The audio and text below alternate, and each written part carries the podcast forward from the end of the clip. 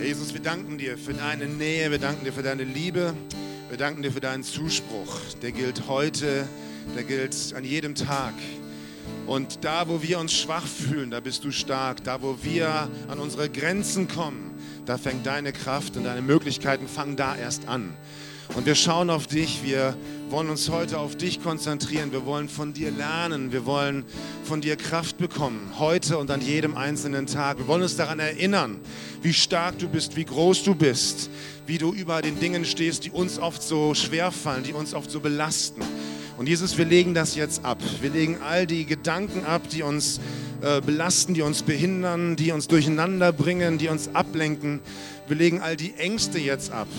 Und das können wir nicht aus unserer eigenen Kraft, sondern wir können das, weil du uns gesagt hast, wir sollen mit dem, was uns belastet, zu dir kommen. Und deswegen tun wir das jetzt in diesem Augenblick, jeder da, wo er steht. Wir legen unsere Ängste ab, unsere Sorgen, unsere Zukunftsängste, unsere Gedanken, die uns so durcheinander bringen, vielleicht das manchmal. Wir schauen auf dich und wir sehen, dass dein Wort beständig ist und dein Zuspruch heute Morgen für uns gilt. Jesus, du liebst uns, wir sind deine Kinder. Und du bist da heute Morgen und du redest durch deinen Heiligen Geist zu uns. In Jesu Namen. Amen. Amen. Ihr dürft euch gerne setzen. Ja, die Hand haben wir heute schon gesehen, die Ertrinkende. Ich dachte auch so, ist das jetzt zufällig da das Bild oder sagst du noch was dazu? Aber ist gut. So, ihr dürft die Präsentation direkt anmachen. Wir haben zurzeit immer so ein bisschen Probleme mit unseren Rechnern, aber das werden wir demnächst beheben. Ja, geht hin. Die beiden wichtigsten Tage deines Lebens sind der Tag, an dem du geboren wurdest und der Tag, an dem du herausfindest, warum. Hat Mark Twain mal gesagt. Oder für diejenigen, die es lieber im Original hören wollen, the two most important days in your life are the day you are born and the day you find out why. Aber das ist so die Grundfrage, die wir uns oft stellen oder die sich eigentlich jeder Mensch stellt, weil die in uns drin steckt. Warum bin ich eigentlich hier? Was mache ich hier eigentlich? Was soll das Ganze eigentlich? Das, das Leben. Warum lebe ich eigentlich? Und wozu lebe ich eigentlich? Und was ist das alles? Es gibt manchmal so Tage, wo man vielleicht so in so einem Alltagstrott drin ist. Man steht auf, man geht zur Arbeit, man kommt zurück, man macht die Dinge, die zu tun sind, man geht wieder ins Bett oder schaut noch fern. Man schläft wieder, man steht wieder auf, man geht wieder zur Arbeit und man denkt sich so, warum eigentlich? Und manche Leute leben dann nur fürs Wochenende. Die freuen sich die ganze Woche aufs Wochenende und lassen die Sau raus und machen alles, was geht. Und irgendwie ist das Wochenende immer viel zu schnell vorbei und dann kommt schon wieder der Montag und dann fängt man wieder an, sich aufs Wochenende zu freuen. Und irgendwann fragt sich jeder mal, warum eigentlich? Was soll das? Was mache ich hier eigentlich? Was ist eigentlich der Sinn? Warum bin ich eigentlich hier? Und ich will euch heute Morgen keine Argumente liefern. So ist das. Darum bist du hier. Ähm, denn ich glaube, dass Argumente uns nicht wirklich helfen. Und dass Argumente oder vielleicht sogar Gottesbeweise nicht wirklich unsere Sehnsucht stillen, die wir die wir so in unserem Leben haben. Du kannst mit Leuten darüber diskutieren, du kannst äh, mit Philosophen darüber reden und dann liest du schlaue Bücher und am Ende bist du eigentlich nicht weitergekommen als vorher. Du hast nur viel mehr neue Gedanken und bist eher noch durcheinander. Es gab, oder die Bibel berichtet von einem Mann, Hiob. Hiob war ein sehr erfolgreicher Mensch, der hatte alles, was man sich vorstellen konnte. Damals eines der wichtigsten Merkmale für ein erfolgreiches Leben, eine große Familie. Das ist heute selten, kommt nicht so oft vor. Aber damals war das das Zeichen dafür, dass er von Gott gesegnet ist. Viele Kinder, eine gute Altersvorsorge, eine gute Rentenversicherung, das waren damals, war damals die Familie. Er war reich, er hatte alles, was man sich wünschen konnte. Das hieß damals viele ähm, Tiere, Äcker und alle Reichtümer der damaligen Welt. Er war ein privilegierter Mensch, ein erfolgreicher Geschäftsmann er war das, was wir uns vielleicht manchmal alle so ein bisschen wünschen. So immer Geld in der Tasche, von allem genug. Es ging ihm richtig gut. Und dann sollte sein Glaube auf den Prüfstand kommen. Allerdings wusste er nicht, dass sein Glaube auf den Prüfstand kommen sollte. Die Frage war nämlich, glaubt er nur deswegen an Gott? Er war ein frommer Mann, aber glaubt er nur deswegen an Gott, weil es ihm halt so gut geht? Weil sich sein Glaube scheinbar auszahlt. Und ist ja auch so ein bisschen in den Kreisen der, der Freikirchen so, da gibt es so eine ganz starke Tendenz dazu, zu denken, wenn ich alles richtig mache und wenn ich Gott zufriedenstelle und wenn, wenn ich ein frommer Mensch bin, dann muss Gott mich segnen und dann ist er mit mir und dann wird mir alles gelingen und dann klappt alles äh, und dann geht es mir gut. Und dann glaube ich auch. Aber was ist, wenn das alles nicht mehr so klappt? Was ist, wenn gar nichts mehr funktioniert? Was ist, wenn ich nichts mehr habe? Glaube ich dann auch noch? Und das war die Frage, um die es damals ging, die im Hintergrund war, von der Hiob nichts wusste. Und so verlor Hiob innerhalb kürzester Zeit alles, was er hatte. Sein Reichtum, seine Kinder, seine Familie sind alle durch irgendwelche Umweltkatastrophen ums Leben gekommen. Und zum Schluss wurde er selber krank todkrank, es ging ihm schlecht und ich weiß nicht, wie es euch geht, wenn ihr krank seid. Man kann ja alles Mögliche ertragen, aber wenn man selber krank ist und man Schmerzen hat, dann wünscht man sich eigentlich nur noch, ja, dass das aufhört oder man möchte sterben. Und so ging es Hiob. Und ich kürze jetzt mal ab. In all dem, wie es ihm dann ging, wusste er nicht warum. Warum eigentlich? Das war die große Frage und die kennen wir alle, diese Theodizee-Frage. Warum lässt Gott all dieses Leid zu? Schon wieder so eine Grundsatzfrage. Warum bin ich hier? Warum lässt Gott das Leid zu? Wie komme ich damit klar? Wie kam denn Hiob damit klar? Es kam dann so, dass Gott persönlich Hiob begegnet ist, dass Gott persönlich zu Hiob geredet hat. Und in dem Augenblick wurde Hiob bewusst, wie groß und wie mächtig Gott eigentlich ist, wie stark Gott eigentlich ist. Und Hiob wurde klar, ich kann Gott nicht verstehen. Ich würde das manchmal gerne, aber ich kann ihn sowieso nicht verstehen. Aber diese persönliche Begegnung mit Gott, die brachte Hiob zu folgender Aussage, vom Hörensagen hatte ich von dir gehört, aber nun hat mein Auge nicht gesehen, Darum spreche ich mich schuldig und tue Buße in Staub und Asche. Das heißt, er hat nur eine Begegnung mit Gott, ein Erlebnis mit Gott, Gott redet zu ihm und das reichte Hiob völlig aus, keine Fragen mehr zu stellen, sondern nur noch an Gott zu glauben. Das ist eigentlich verwunderlich, oder? Der hatte eine persönliche Begegnung und das war okay dann war sein Glaube wiederhergestellt. Er hat nie erfahren übrigens, warum er eigentlich so geprüft wurde, was eigentlich der Hintergrund war. Diese ganze Rahmengeschichte, die wir in der Bibel lesen, die kannte Hiob nicht. Und doch hat er an Gott geglaubt, nachdem er ihm persönlich begegnet war. Später hat er alles wieder zurückbekommen, was er verloren hatte. Er wurde wieder reich, er bekam wieder Kinder und er wurde wieder gesund und, und, und. Aber bevor dieser Segen floss, hat er sich entschieden, an Gott zu glauben. Nur deswegen, weil ihm Gott begegnet ist. Und ich glaube, das ist das Entscheidende, wenn wir uns fragen, warum bin ich eigentlich hier? Es geht darum, auf die Suche zu gehen, Gott zu finden, Gott persönlich zu begegnen. Wenn du dir diese Frage stellst, was ist eigentlich der Sinn in meinem Leben? Warum hat mich Gott eigentlich gemacht? Was mache ich eigentlich auf dieser Welt? Dann bitte ich dich, geh auf die Suche nach Gott. Ja, wie, wie soll man das jetzt machen?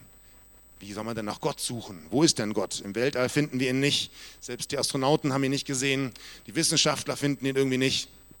Wie kann ich auf die Suche nach Gott gehen? Fang an, mal in der Bibel zu lesen.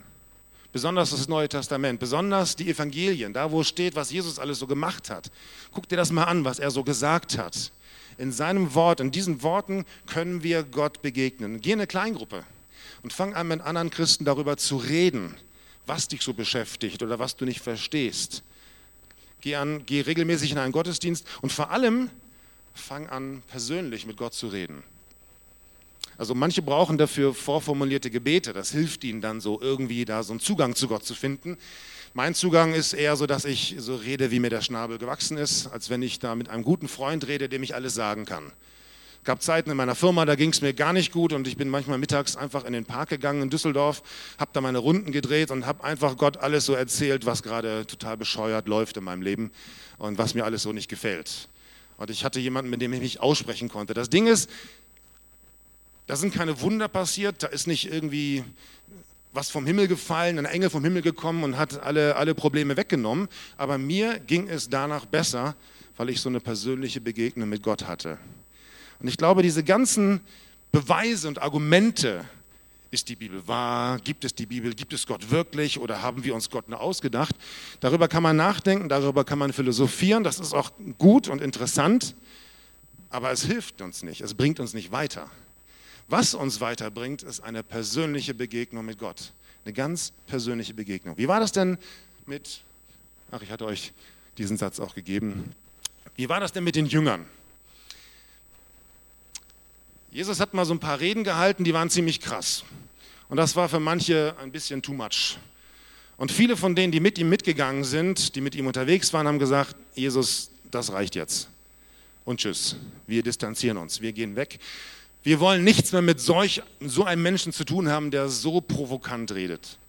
Und dann fragt Jesus seine Jünger, und was ist jetzt mit euch? Wollt ihr auch gehen? Und dann sagt Petrus, Herr, zu wem sollen wir denn gehen? Du hast Worte, die zum ewigen Leben führen und wir glauben und wissen, dass du der Heilige bist, der das Wesen Gottes in sich trägt. Petrus war mit Jesus persönlich unterwegs gewesen. Er kannte ihn persönlich. Er hatte viele Erlebnisse mit ihm gehabt. Und trotz dieser herausfordernden, krassen Reden hat Petrus das nicht abgeschreckt, weil er immer in seiner Nähe war, weil er nah dran war. Und für ihn bedeutete das, was Jesus gesagt hat, nicht irgendwelche theologischen Kernsätze, die man glauben muss. So, ne, so ist das und das sollst du tun und das ist wahr und das ist richtig. Und Petrus nickte so, ja. Nein, für, für ihn waren die Worte von Jesus Leben. Das war richtiges, das war lebendig für ihn. Das war für ihn wie nach Hause kommen. Ihm ging es gut dabei. Ich hatte Hiob hier, ich hatte Petrus hier, jetzt müssten wir eigentlich noch Matthias Krebs dahin schreiben. Wie hat denn Matthias Krebs, also ich, wie habe ich das denn erlebt?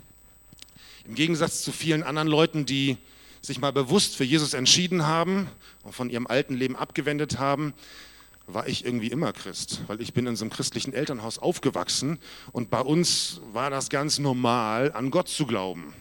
Das war halt so. Meine Eltern haben das gesagt und was meine Eltern gesagt haben, das stimmte. Ganz klar. Deswegen habe ich an Jesus geglaubt. Meine Herausforderung war dann so mit etwa 19 Jahren, da habe ich mir darüber Gedanken gemacht, glaube ich eigentlich, weil ich glaube? Oder glaube ich deswegen, weil ich so gut erzogen wurde und ich ein guter Sohn bin und ich bin so gehorsam und ich tue alles, was meine Eltern sagen und ich habe diesen Glauben praktisch einfach so übernommen? Oder ist das mein eigener Glaube? Glaube ich wirklich an Jesus? Das war für mich eine schwierige Frage und ich wusste das nicht. Und dann habe ich mich ähm, habe ich mich entschlossen, ich höre auf, an Gott zu glauben. Ich höre auf zu beten, ich höre auf, in der Bibel zu lesen. Ich bin trotzdem zum Gottesdienst gegangen, zum Schein, weil ich keine Lust hatte auf Leute, die meinten, sie müssten jetzt für mich beten und mich irgendwie wieder zurückbekehren. Diese ganzen Gespräche von gutmeinenden Christen, die wollte ich vermeiden. Deswegen habe ich den Schein aufrechterhalten, aber innerlich habe ich auf Wiedersehen gesagt. Und ich wollte mal wissen, was passiert denn dann? Und es passierte nichts. Es passierte gar nichts. Das Leben ging ganz normal weiter. Es kam kein Blitz vom Himmel, kein Feuer, keine Strafe Gottes, keine Krankheit. Ich habe Abitur gemacht, mehr oder weniger erfolgreich, habe es irgendwie hingekriegt. Alles lief gut. Also irgendwie hat sich gar nichts geändert. Aber ich realisierte, dass eine Sache doch anders war. Mir fehlte diese persönliche Nähe zu Gott. Diese, diese ja, so fast familiärer, vertrauter Umgang, der war weg. Und das fühlte sich kalt an und irgendwie nicht so schön. Und es gab auch kein besonderes Ereignis, kein übernatürliches Ereignis, was mich dann wieder zurück zu Jesus gebracht hat. Irgendwie so eine Wahnsinnserkenntnis, ach so ist das, ja, jetzt weiß ich, dass Gott lebt. Oder wie eine Wunderheilung, dass ich sage, ja, jetzt gibt es keinen Zweifel mehr, Gott ist da und ich glaube an ihn. Mir fehlte Gottes Nähe. Und ich habe gesagt, ich will das wieder. Ich will diese Vertrautheit, ich will diese Sicherheit wieder. Ich will wieder dieses, dieses Persönliche. Denn für mich war Glauben nie etwas Unpersönliches, dass ich in die Kirche gehe, sonntags eine Predigt anhöre, ein paar Gebete spreche, alles abnicke und dann vielleicht auch versuche, ein paar Gebote zu halten. Für mich war Glaube immer persönlich, vorher. Und als der weg war, als ich nicht mehr glauben wollte, da hat mir das gefehlt, diese Nähe zu Jesus, diese persönliche Begegnung. Und ich habe mich entschieden, wieder an ihn zu glauben. Und ich habe festgestellt, es geht nicht so sehr um theologische Richtigkeiten. Ich habe im Laufe meiner Ausbildung sogar festgestellt, dass auch Pastoren im Laufe ihrer Pastorenkarriere auch alles Mögliche erzählen und manchmal auch Dinge erzählen, die nicht so richtig sind oder auch Entwicklungen machen in ihrem Leben. Da ist nicht immer alles theologisch so astrein, alles so perfekt. Das Entscheidende ist aber, wie stehe ich persönlich zu Jesus? Du kannst alle möglichen Fehler machen.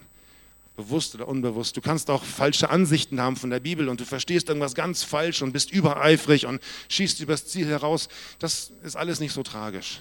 Es geht nicht darum, dass wir alles richtig machen. Es geht nicht darum, dass wir Gottes Gebote Stück für Stück erfüllen und damit Gott zufrieden ist mit uns, sondern es geht eigentlich um diese, diese persönliche Nähe. Ja, jetzt gehe ich mal davon aus, dass die meisten von euch das erlebt haben, oder? Die meisten von euch glauben doch an Jesus. Aber was kommt denn dann? War es das denn jetzt? Ist das jetzt die Erklärung? Das ist der Sinn des Lebens, persönlich mit Jesus zusammen zu sein. Es gibt manche Christen, die haben so eine Art ähm, Wohlfühlevangelium oder, oder Vergebungsevangelium. So nach dem Motto, meine Sünden sind vergeben, ich bin frei und das war's jetzt. Und tschüss. War es das? Ist das alles?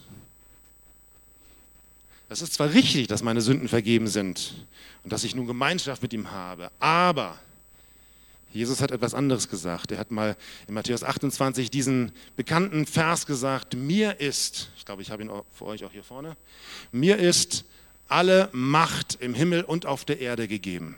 Darum geht zu allen Völkern und macht die Menschen zu meinen Jüngern.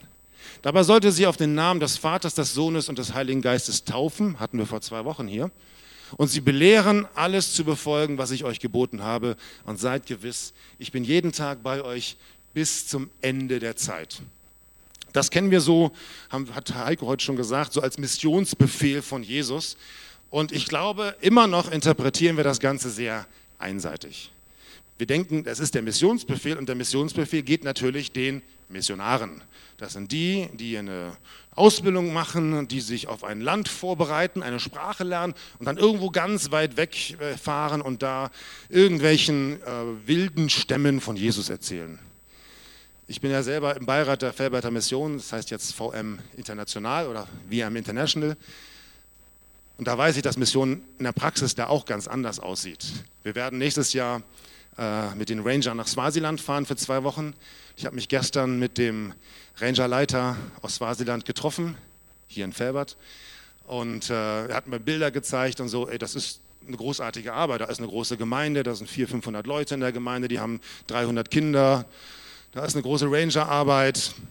Selbst der König von Swasiland war mal da und hat sich die Arbeit dort angeguckt. Ähm, das ist nicht so, wie wir uns das manchmal vorstellen. Aber trotzdem ist die Art von Mission zwar wichtig für uns als Gemeinde, aber es ist nicht das, worum es hier geht bei diesem Missionsbefehl. Mission bedeutet einfach nur zu den Menschen zu gehen und die frohmachende Nachricht von Jesus zu erzählen. Und das betrifft eben nicht nur die Missionare, sondern dieses Wort betrifft jeden, der an Jesus glaubt. Dieser Vers der Bibel gilt allen Menschen. Und zu diesem Thema Mission wollen wir jetzt mal einen Film gucken. Ich hoffe, dass das von der Technik her funktioniert. Mission ist nicht in Afrika, in Asien, in Südamerika, sondern Mission ist da, wo du bist. Da ist Mission. Da, wo Menschen sind, die sich diese Frage immer noch stellen, warum bin ich eigentlich geboren? Die darauf noch keine Antwort haben. Die alle möglichen Aktivitäten starten, um sich abzulenken, die äh, viel Fernsehen gucken, viel arbeiten, viel Freizeitaktivitäten haben, nur um nicht über diese eine Sache nachdenken zu müssen. Warum bin ich eigentlich hier? Da ist Mission, da fängt Mission an. Wo du lebst und wo du arbeitest.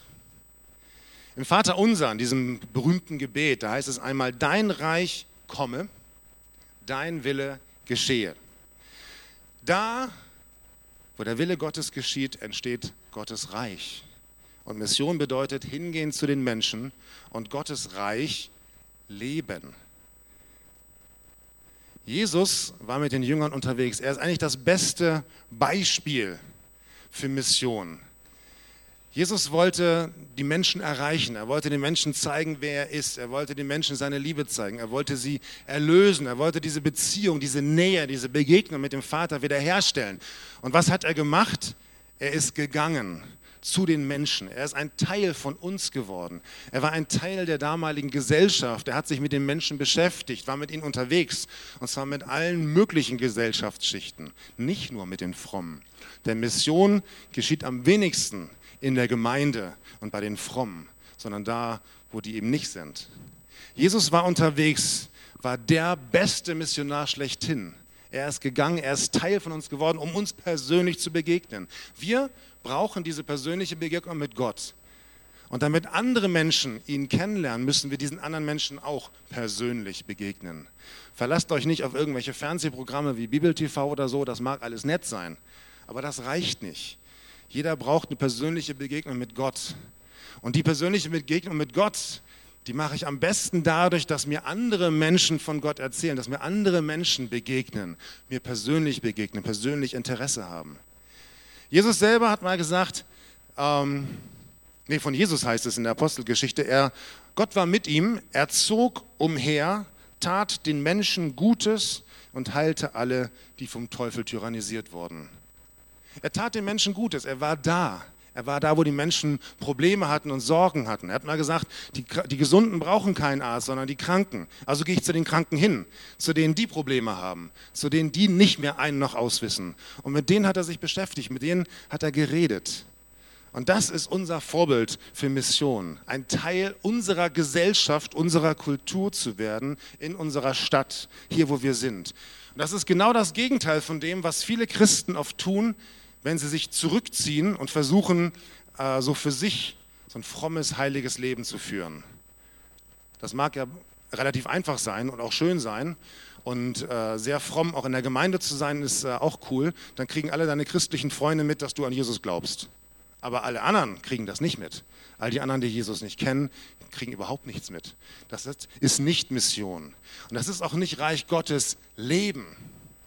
Jesus hat mit den Menschen gelebt, er hat sein Leben geteilt, er war einfach da. Er hat auf der einen Seite viel geredet, aber er hat auch viel getan.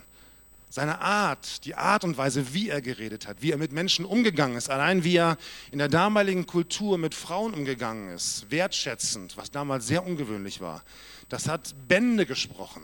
Er lebte das. Und die Frage ist, wo lebst du Mission? Denn das ist eigentlich der Auftrag. Wenn du Gott persönlich kennengelernt hast, dann weißt du, warum du geboren wurdest, aber Gott hat einen weiteren Plan mit dir. Er geht noch einen Schritt weiter. Es gibt noch einen nächsten Schritt, nämlich das weiterzutragen, weiterzugeben. Und das ist nicht die Aufgabe von Missionaren, sondern das ist deine Aufgabe. Wir wollen Jesus nachahmen. Jesus hat mal gesagt, wie mich der Vater gesandt hat, so sende ich euch. Mit euch sind wir alle gemeint. Also wir alle sind Missionare. Und ich möchte das ein bisschen konkretisieren. Wo lebst du denn Gottes Reich? Hat, das, hat dein Christsein irgendwelche Auswirkungen auf dein Leben oder auf deine Umgebung? Kriegt eigentlich irgendjemand mit, dass du an Gott glaubst?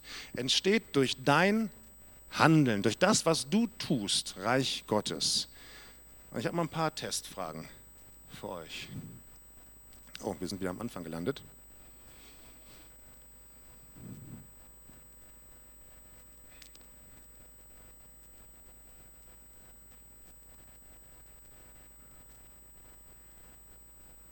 Ja.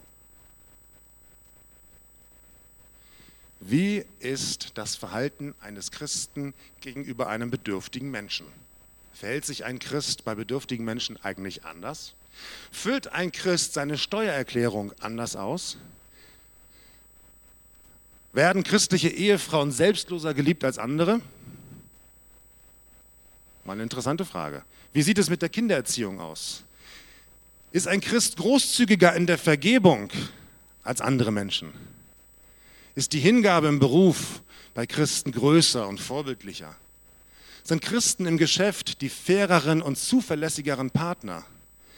Sind Christen in der um, im Umgang mit der Umwelt vorbildlicher? Mal so ein paar ganz konkrete Fragen. Das ist ja nur ein Ausschnitt.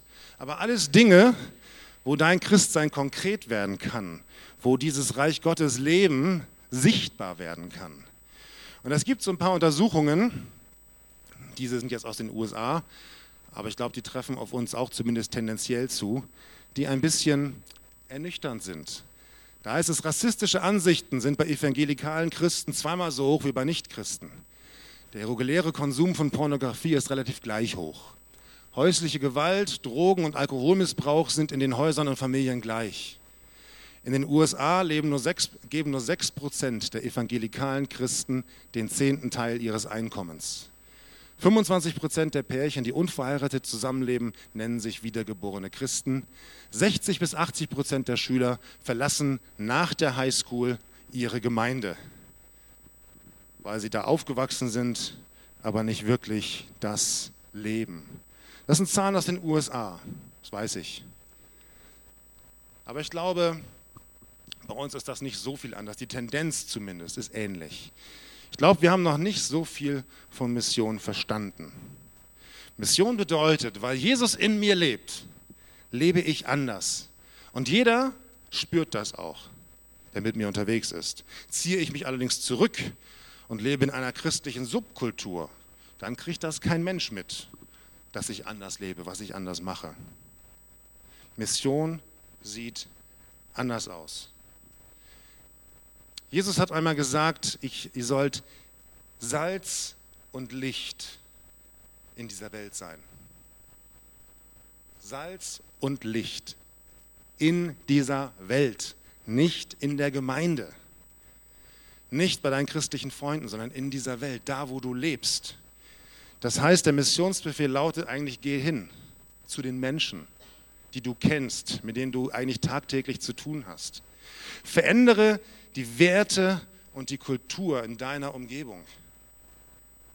Passt dich nicht so sehr den Werten und der vielleicht oft schlechten Kultur an, die vielleicht zum Beispiel in deinem Betrieb vorherrscht, da wo du arbeitest, da wo ständig negativ geredet wird, wo ständig abgelästert wird, wo immer nur geklagt wird, immer nur geschimpft wird auf den da oben, den Chef oder auf die Politik oder auf die Kirche. Da wird immer nur gepöbelt und geschimpft. Lass dich doch davon nicht anstecken, sondern fang doch mal an, anders zu prägen. Fang doch mal an, umzuprägen. Mach doch mal einen Gegenentwurf. Sag doch mal, was gut ist. Sag doch mal, wie du das lebst, wie du das verstehst. Pass dich nicht dieser Welt an, sondern präge die Welt mit Gottes Liebe. Sehr praktisch. Und ich möchte mit einer sehr praktischen Frage schließen. Ich möchte das Lobpreisteam auch bitten, schon nach vorne zu kommen. Die man sich mal überlegen kann, Ah, die habe ich gar nicht mehr aufgeschrieben. Was würde in Krefeld fehlen? Sollten wir unsere Gemeinde schließen und Krefeld verlassen?